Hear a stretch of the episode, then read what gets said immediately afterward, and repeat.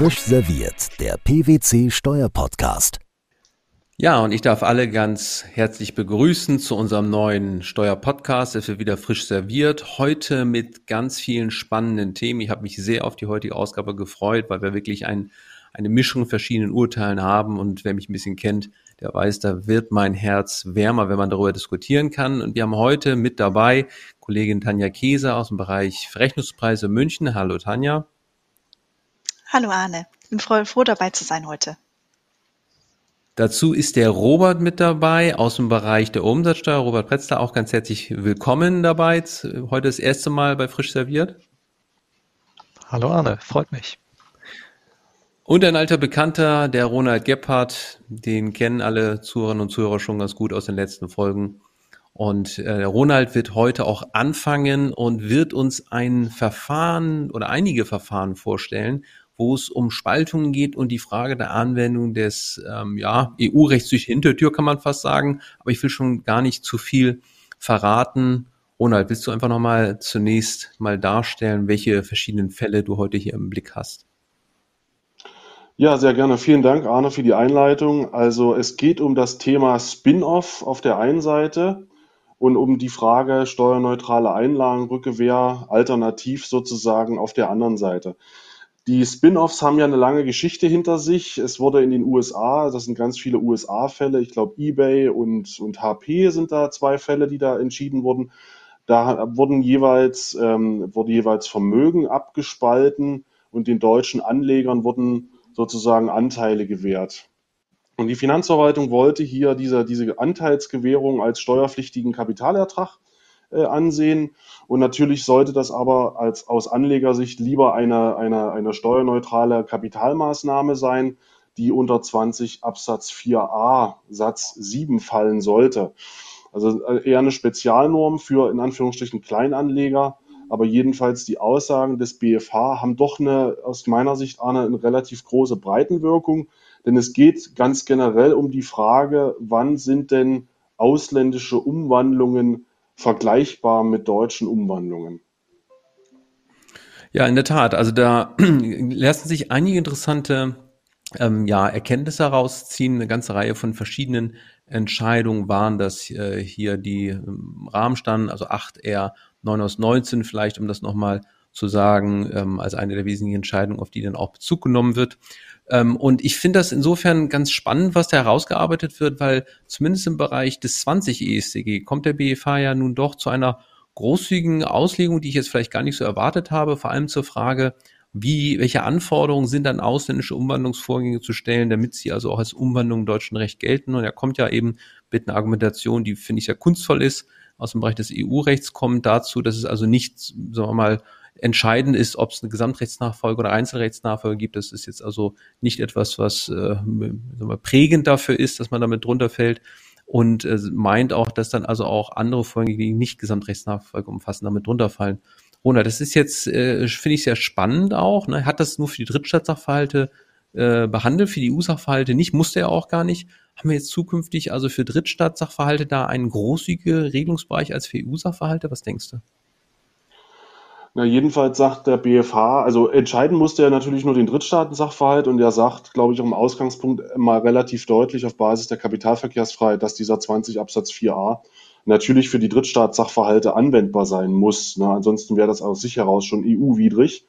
Ähm, für die EU-Fälle musste er es jetzt hier in den, in den Verfahren nicht entscheiden, weil äh, das halt nicht streitgegenständlich war für diese US-Spin-offs. Aber er hat so ein bisschen Zweifel, er hegt Zweifel, unter Verweis auf die Verschmelzungsrichtlinie und auch einem Beitrag von Rolf Möhlenbrock oder einer Kommentierung vielmehr, ob das wirklich für die EU-Fälle alles so, äh, so gleich gesehen werden kann. Das könnte also bedeuten, dass es zumindest für die Drittstaatenfälle jetzt äh, relativ großzügig entschieden wurde. Und für die EU-Fälle ist es eben weiterhin offen, wie da das Thema Vergleichbarkeit gesehen werden muss.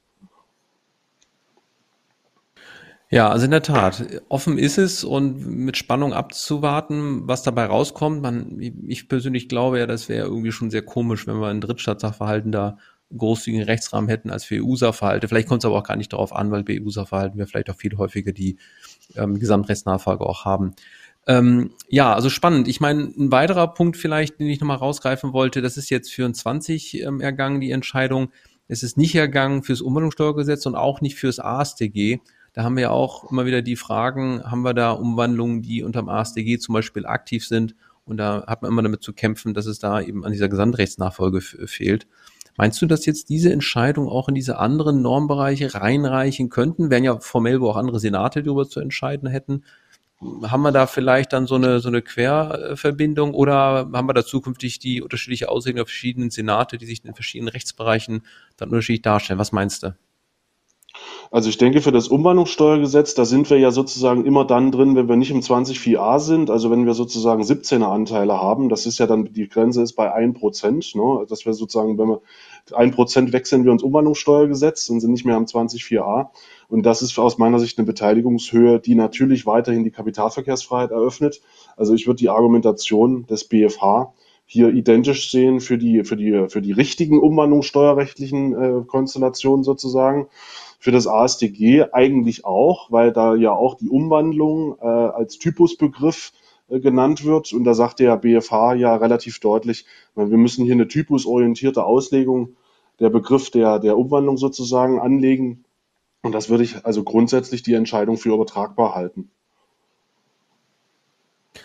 Ja, schauen wir mal, was da passiert. Also das wird sicherlich nochmal auch irgendwann die Gerichte beschäftigen und vor allem wird es auch spannend sein, wie die Verwaltung vielleicht damit umgeht und ob man dazu vielleicht mal irgendwann auch eine Weiterentwicklung in Verwaltungsanweisungen sehen wird. Die Hoffnung stirbt ja bekanntermaßen zuletzt. Ähm, ja, ähm, Ronald, vielleicht noch eine letzte Frage, bevor wir dann weitergehen zum nächsten Themenblock, Stichwort Verwendung Einlagekonto. Das ist ja auch nochmal ganz spannend gewesen. Auch der BFH hat in der Vergangenheit ja sich schon damit zu beschäftigen hat, wie dann Einlage Verwendung äh, bei Drittstaatsgesellschaften erfolgt, ob 1 Jahr 15, 16 war es. Da hat der BFH ja auch für die EU-Sachverhalte zum Feststellungsverfahren was ganz Spannendes festgestellt. Vielleicht willst du dazu nochmal das ein bisschen näher beleuchten.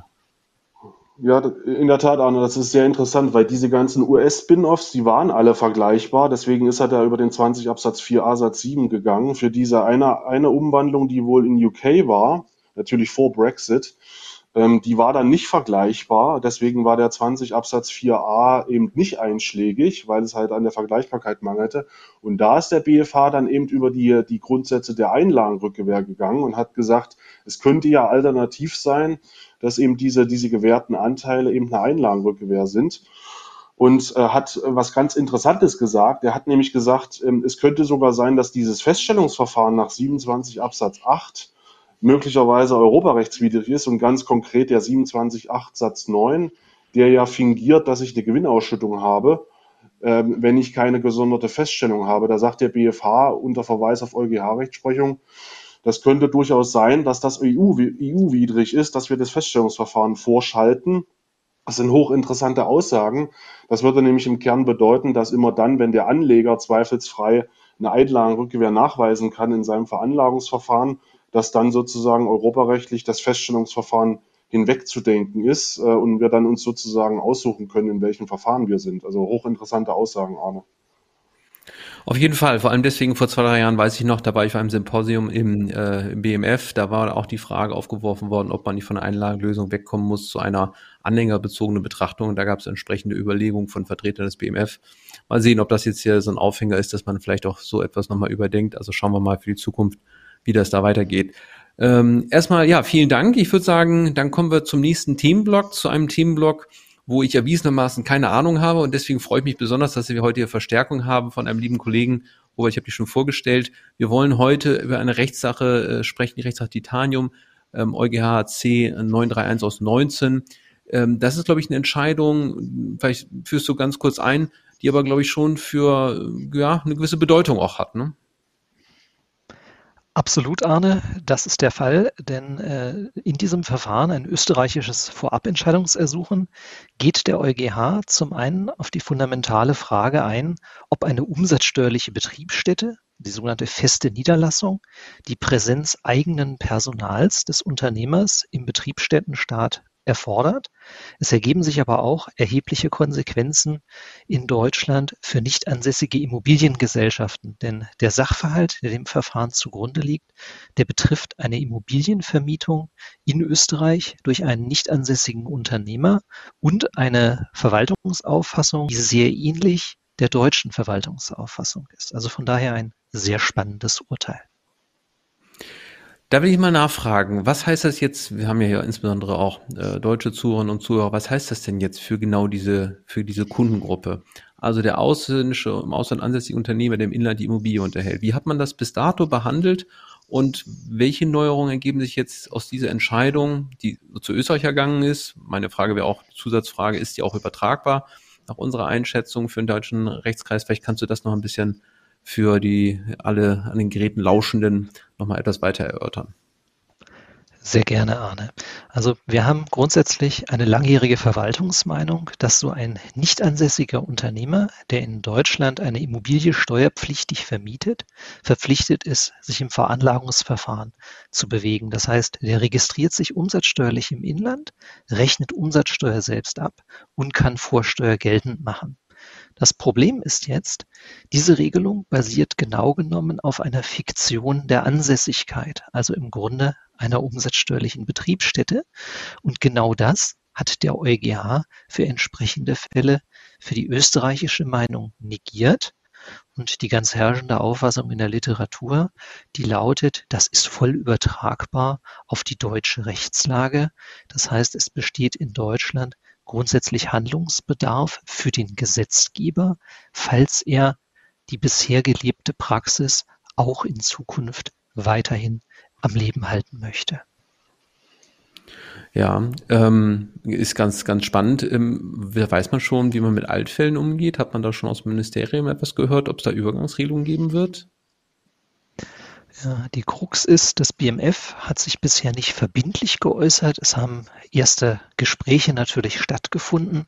Das BMF, wie so oft, prüft denkbare Auswirkungen der Entscheidung. Stimmt das auch mit den Ländern ab? Man hat erkannt, dass das Problem besteht, was wir gerade besprochen haben. Also das Problem, ausländische entsprechende Vermieter könnten gezwungen sein, zukünftig ins Vergütungsverfahren zu gehen, das viel formalisierter ist, viel härtere Fristen enthält, was aber für den Fiskus auch nachteilig wäre, weil unter anderem das Thema Vorsteuerberichtigung nach 15a dann in einer noch unbekannten Form übers Bundeszentralamt für Steuern abgewickelt werden müsste. Demzufolge hat das BMF signalisiert, man wird wohl für die Vergangenheit eine Art Übergangs- oder Nichtbeanstandungsregelung erlassen. Ja, und zukunftsbezogen tritt das Problem auf. Das Urteil betrifft ja Betriebsstätten insgesamt, widerspricht nach Auffassung des BMF mindestens einem jüngeren BFH-Urteil. Das bedeutet, man muss überlegen, was macht man hier zukunftsbezogen? Strebt man vielleicht eine Gesetzesänderung an? Eine solche könnte eine denkbare Lösung sein, aber es ist eben alles offen und unklar. Und man muss auch dazu erwähnen, Rechtsprechung gerade in diesem Fall ist sehr schwer greifbar. Der EuGH hat dieses Urteil in sage und schreibe sechs Randziffern begründet. Also alles, was trägt, sind gerade mal sechs Randziffern. Er geht fundamental auf Fragen ein, die viel betreffen können. Er grenzt sich nicht zu älterer Rechtsprechung ab. Und damit steht man wieder einmal in einer Situation, dass gerade wir Deutschen nicht genau wissen, wie wir den EuGH hier konkret zu verstehen haben und was es für die verschiedenen Konstellationen bedeutet. Und jetzt, ich sag mal, von den Fristen vielleicht nochmal die Frage, ab welchem Jahr muss ich denn jetzt in diesem neuen und innerhalb welcher Fristen dann äh, meine äh, Erstattungsanträge stellen? Ist das jetzt schon für 20 ein Thema?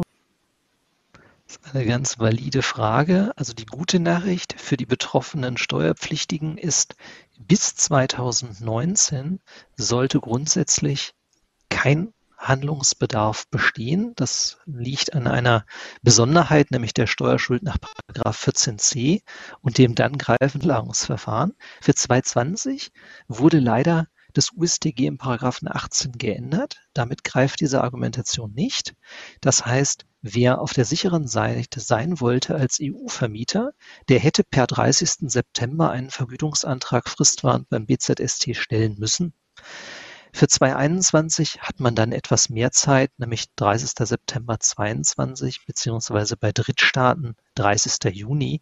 Ob es wirklich dazu kommen wird, wird allerdings als eher unwahrscheinlich erachtet, weil, wie gesagt, das BMF eigentlich kein Interesse daran hat, diese Unternehmen alle tatsächlich ins Vergütungsverfahren zu bringen.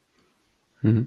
Robert, bei meiner letzte Frage noch zu der wirklich äh, spannenden Entscheidung. Betriebsstättenbegriff hast du auch äh, angedeutet. Da gibt's ja auch, glaube ich, einige Aussagen des EuGH wieder zu verstehen. Das sind die besonderen Konstellationen. Vielleicht magst du dazu noch mal ein, zwei Sätze sagen äh, zum Abschluss. Ja, sehr gerne. Also der umsatzsteuerliche Betriebsstättenbegriff ist leider ein schwer greifbares Ding, trotz 35 Jahren EuGH-Rechtsprechung zum Versuch, ihn zu definieren.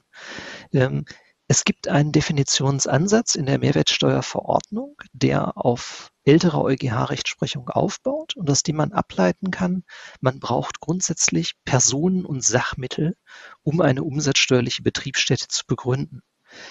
Jetzt kommt das Problem, es gab in der Vergangenheit bereits mehrere Entscheidungen des EuGH, bei denen auch fremde Personen und Sachmittel einem Unternehmer zugerechnet werden. Das waren DFDS und Velmori.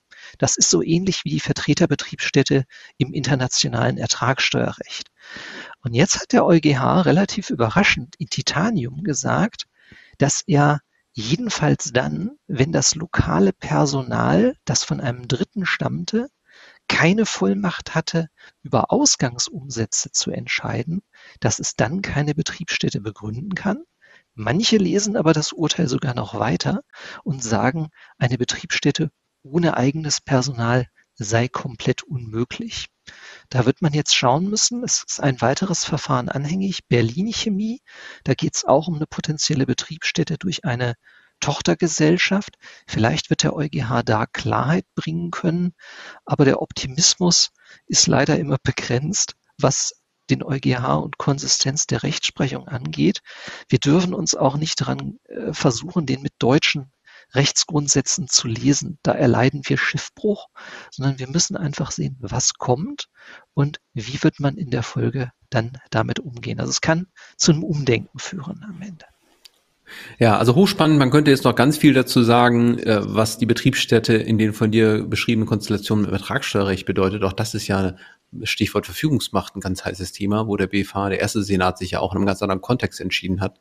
Die Frage, wie die Rechtsprechungslinie des EuGH, äh, die du eben jetzt hier skizziert hast und die wir noch erwarten werden, und die Rechtsprechung des ersten Senats zueinander stehen, wäre wahrscheinlich ein abendfüllendes Programm. Das kriegen wir heute nicht mehr hin. Aber ich glaube trotzdem, Robert, vielen, vielen Dank für die, für die Darstellung hier.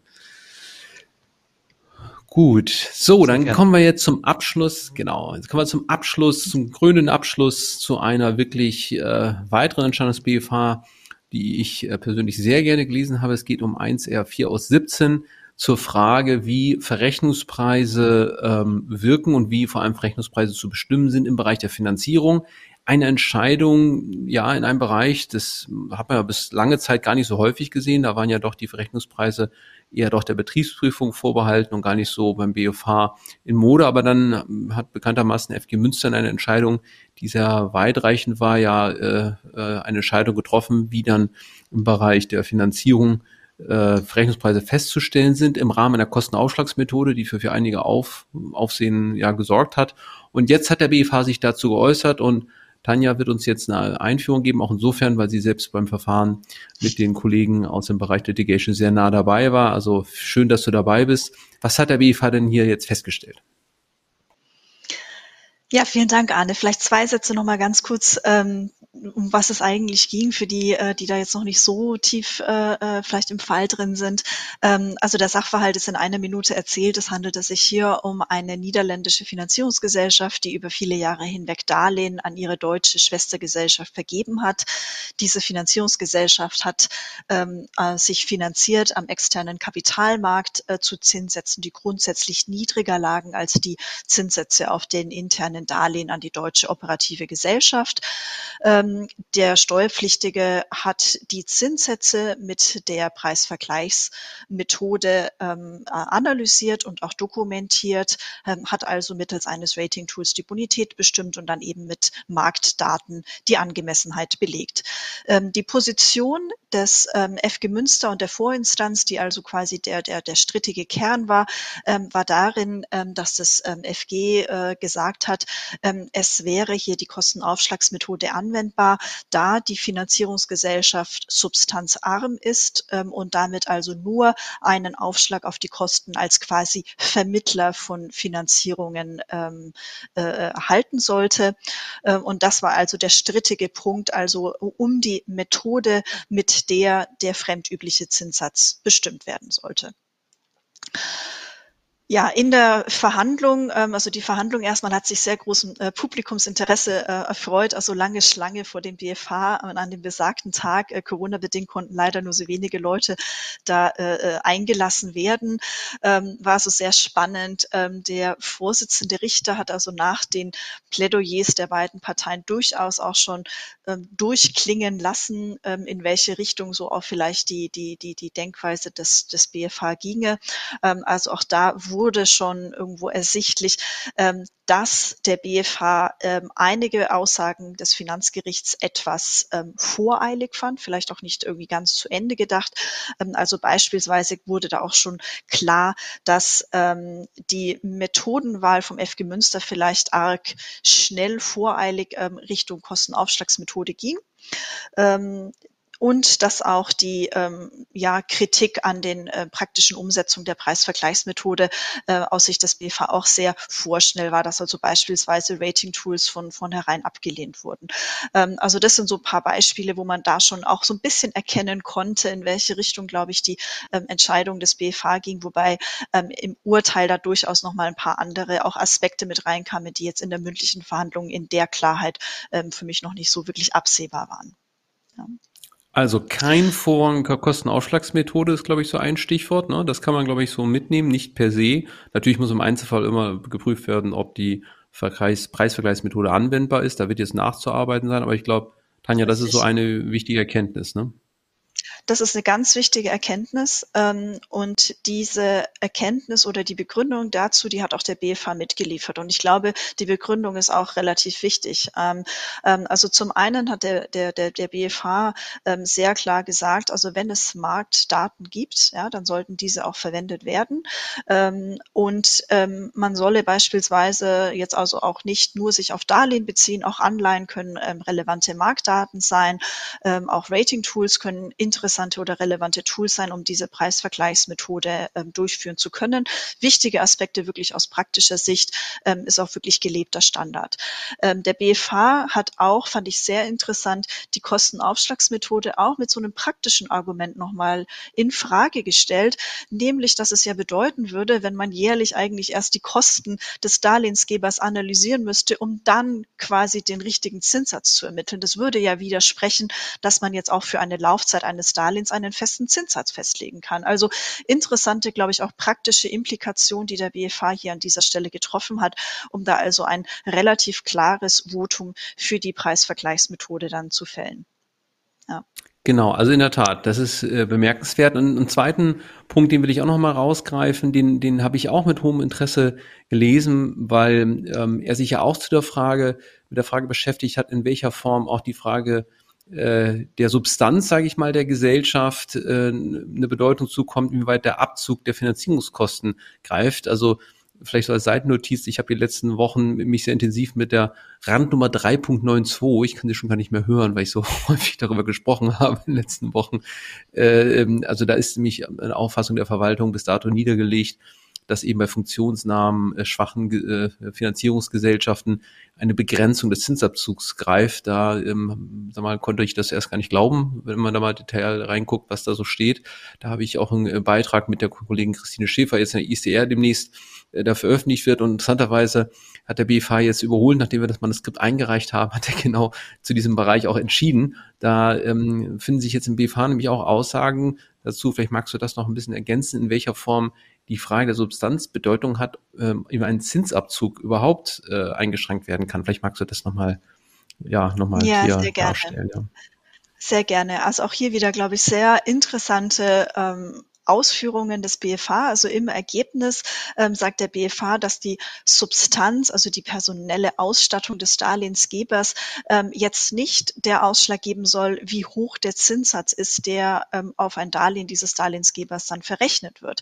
Ja, ähm, auch hier wieder interessante Analogieschluss des BFH, indem er gesagt hat, naja, das würde ja bedeuten, dass zwei ansonsten identische Darlehen äh, unterschiedliche Zinssätze hätten, je nachdem, ob das eine Darlehen äh, von einem substanzschwachen oder substanzstarken Darlehensgeber vergeben wird. Und das könne auf jeden Fall auch nicht sein.